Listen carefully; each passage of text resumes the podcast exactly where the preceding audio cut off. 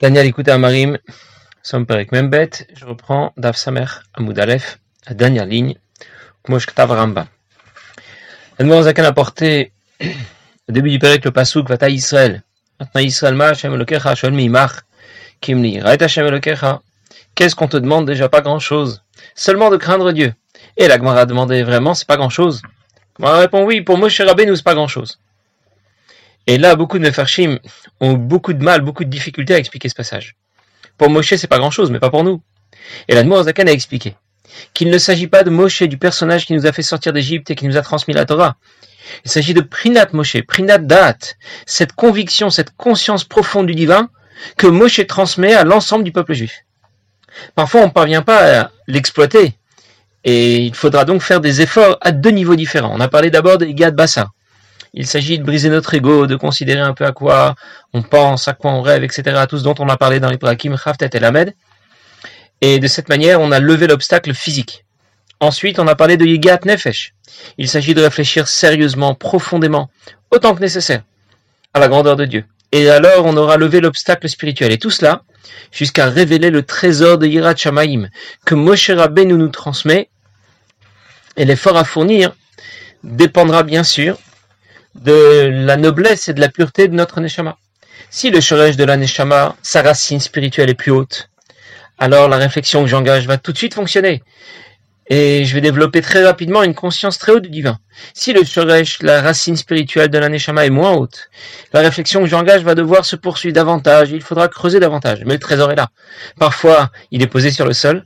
Pour certains, il est juste 10 cm sous le sol. Pour d'autres, il est encore enfoui 100 mètres sous le niveau du sol.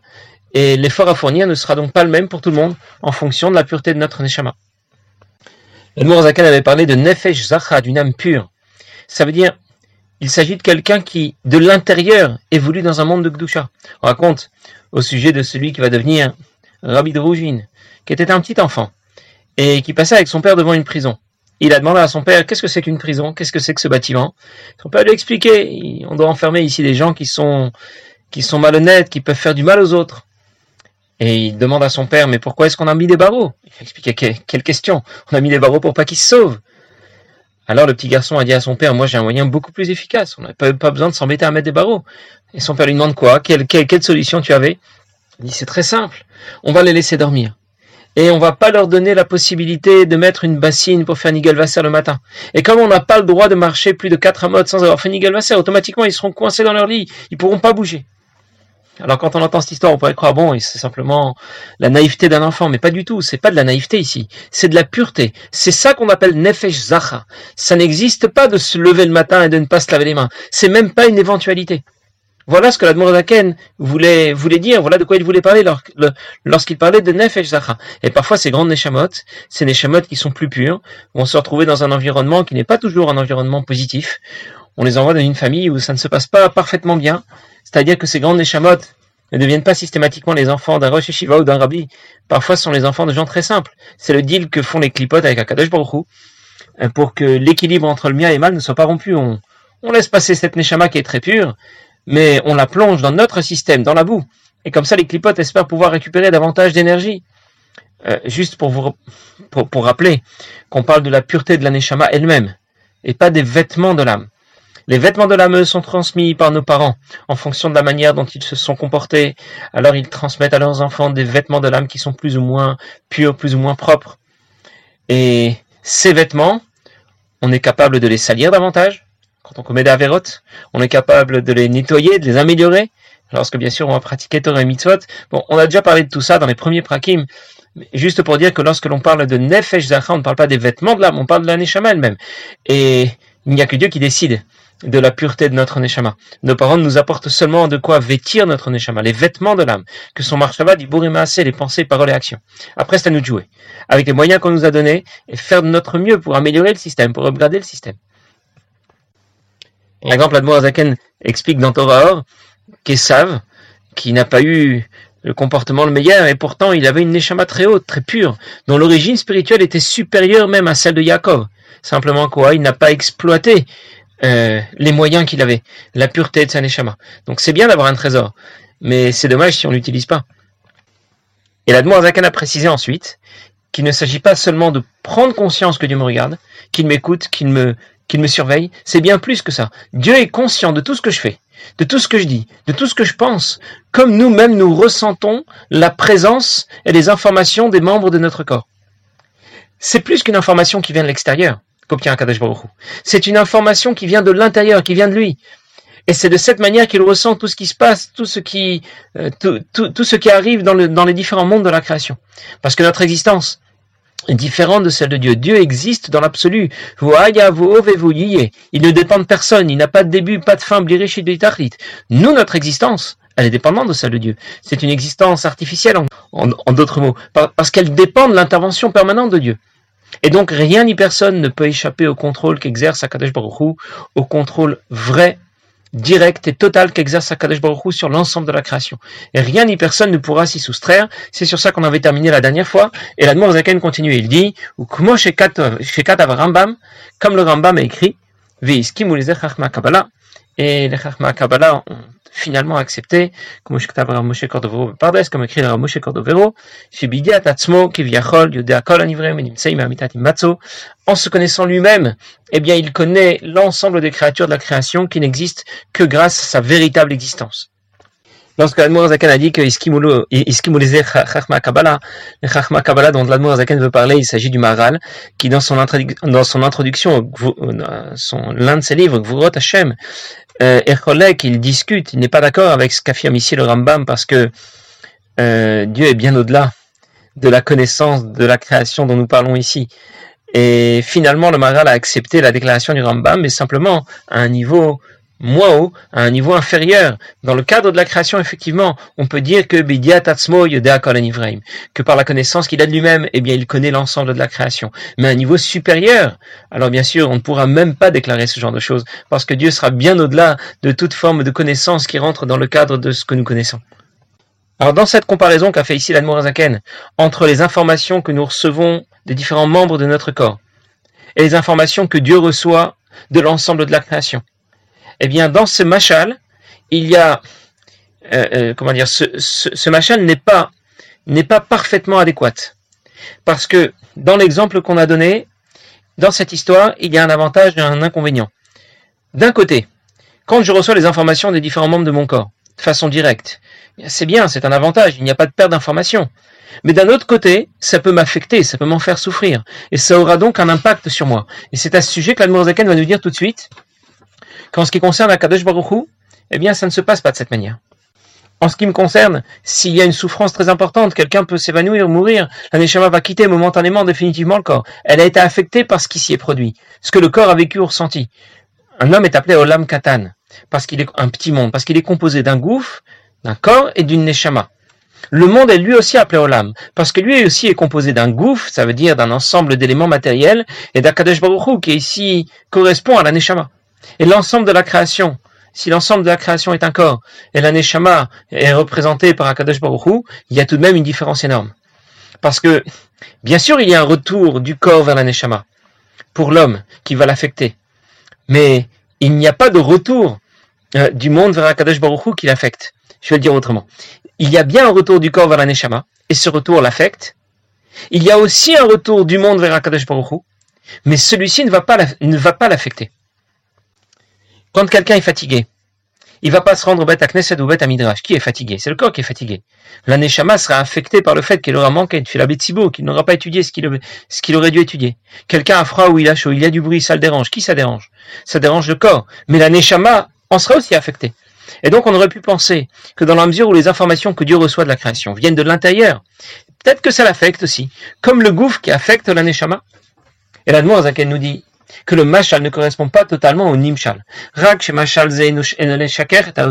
Cet exemple n'a été donné que pour qu'on puisse l'entendre. Ça veut dire qu'on puisse entendre entendre un développement qui nous parle, aval behemet, mais en vérité, L'exemple qu'on a donné ne correspond pas du tout à l'idée qu'on veut, qu'on veut apprendre. Qui Parce que l'âme de l'homme, l'âme divine, l'âme animale dans sa partie intellectuelle, elle est affectée par les événements que subit le corps lorsqu'il souffre. Parce que elle ne fait pas que s'associer à elle, elle est à l'intérieur. Elles sont toutes les deux fusionnelles. avec le nefesh avec la partie la moins haute de l'âme animale, qui est intégrée au gouffre, au corps, au corps lui-même. Ça veut dire qu'il y a une fusion entre le nefesh achionite d'une part, la partie la moins haute du nefesh abamit, le nefesh asirklit, la partie la plus haute du nefesh abamit, et le nefesh elokit. Et donc, chacun des événements que le corps va ressentir, va être transmis et va affecter nefesh achionite, nefesh asirklit, nefesh elokit.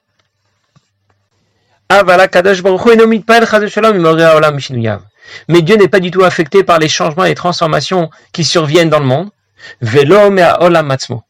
Et pas du monde lui-même. Ça veut dire que dans cette histoire, il y a un, avantage. La transmission des informations à Kadosh Baruch depuis notre monde, et puis l'ensemble des mondes de la création, est directe et profonde, mais sans l'inconvénient. Dieu n'est pas affecté par ce qui se passe dans la création. L'Admorazaken a rajouté Même l'existence ou l'absence de la création n'aura aucun effet sur Akadosh Baruch L'autre jour, je disais que la création est appelée Yesh Me'ayin. Elle existe, Yesh. Mais grâce à Dieu qui est imperceptible, Ayin. Vu d'en haut, c'est le contraire. La création sera appelée Ayin Meyesh. Elle n'existe pas vraiment. Son existence est artificielle. C'est seulement parce que, parce que grâce à Dieu, Dieu soutient son existence qu'elle continue d'exister. Dieu est le seul à exister réellement, sans dépendre de personne ni de quoi que ce soit. C'est une existence réelle. C'est ce que nous appelons Yesh. La création, dans son existence, dépend de l'intervention permanente de Dieu. C'est donc une existence artificielle. C'est cela qu'on a appelé Ayin. Si Dieu arrêtait un seul instant d'intervenir pour soutenir l'existence de la création, tout disparaîtrait, sans laisser de traces, même pas une petite poussière, plus de monde, plus de malachim, plus de neshamot, plus rien, juste Echad. Pour récapituler, du point de vue de Dieu, nous sommes Aïn. Lui est un Yesh Amiti. De notre point de vue, Dieu est Aïn, il est complètement virtuel. Prouve-moi déjà que Dieu existe. Tu l'as déjà vu, tu l'as déjà rencontré, tu as déjà parlé. Nous, nous sommes un Yesh, nous, nous sommes bien là. La Zaken continue, chez Kulam Enam Poalim Shalom, rien ni personne dans la création ne va affecter Akadosh Baruch Hu de quelque manière que ce soit.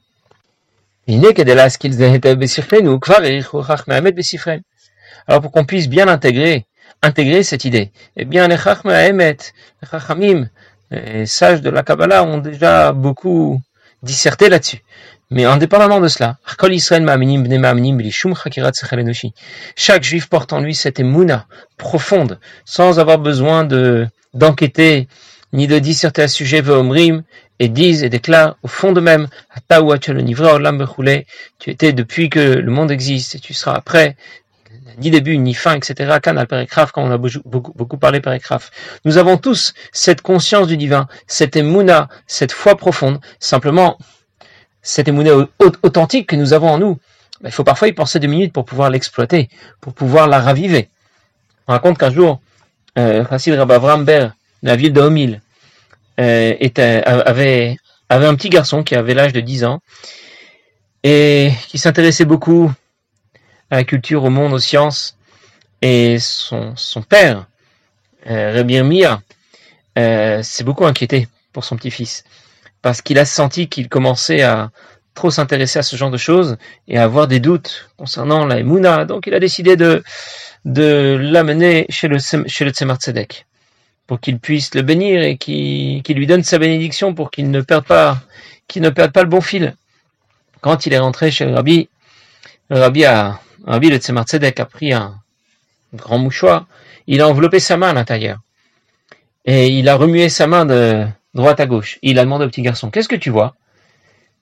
Et le petit garçon a répondu, ben, je vois un foulard qui, un, mouchoir qui est, qui est balancé de droite à gauche. Et le Tzemar Tzedek lui a dit, et qui, qui fait, qui fait ce mouvement? Qu'est-ce qui fait bouger le mouchoir? Et le petit garçon a répondu, ben, c'est la main du rabbi. Alors, euh, euh, le, le, le lui, a dit, mais tu ne vois pas, tu ne vois pas de main là ici. Simplement quoi? Il est très clair pour toi que même quelque chose qu'on ne voit pas de nos propres yeux, ça peut être vrai, ça peut vraiment exister. Et le petit Rabbi Avraham Ber a compris la leçon.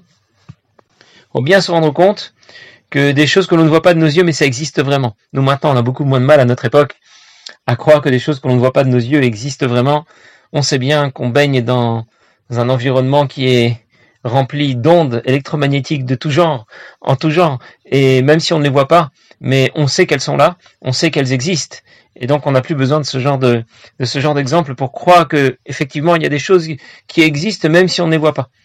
Et on n'a donc pas besoin d'enquêter très longtemps pour s'apercevoir que euh, même si Dieu on ne le voit pas de nos yeux de chair, mais il existe vraiment. Une autre fois, il y avait un chassid qui était présent à des Fabringen du Rabbi, et ce chassid était directeur d'une grande usine.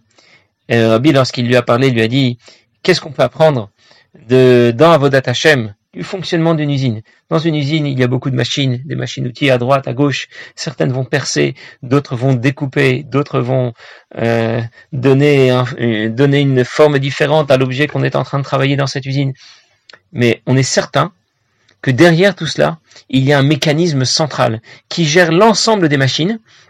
Ça ne fonctionne pas comme ça en anarchie totale, la machine qui découpe à droite et l'autre qui perce à gauche c'est impossible. Il y a un mécanisme central, un logiciel central qui va faire fonctionner tout cela et qui fait que, eh bien, à, la fin, euh, ces euh, ces différentes machines-outils vont fonctionner en harmonie, en synergie, pour pouvoir produire ce que l'usine produit.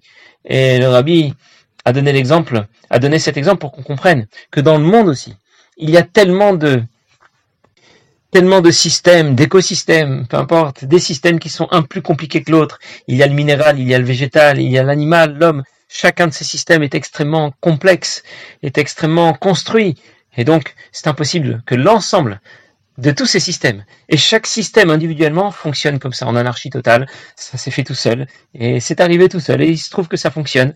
C'est nécessairement quelqu'un, quelque chose, un mécanisme central qui fait fonctionner l'ensemble du système. Et pour cela, on n'a pas besoin d'y réfléchir très longtemps. Le seul fait de l'avoir évoqué, tout de suite, ça nous fait prendre conscience de cet émouna authentique que nous avons en nous. Passez une bonne journée.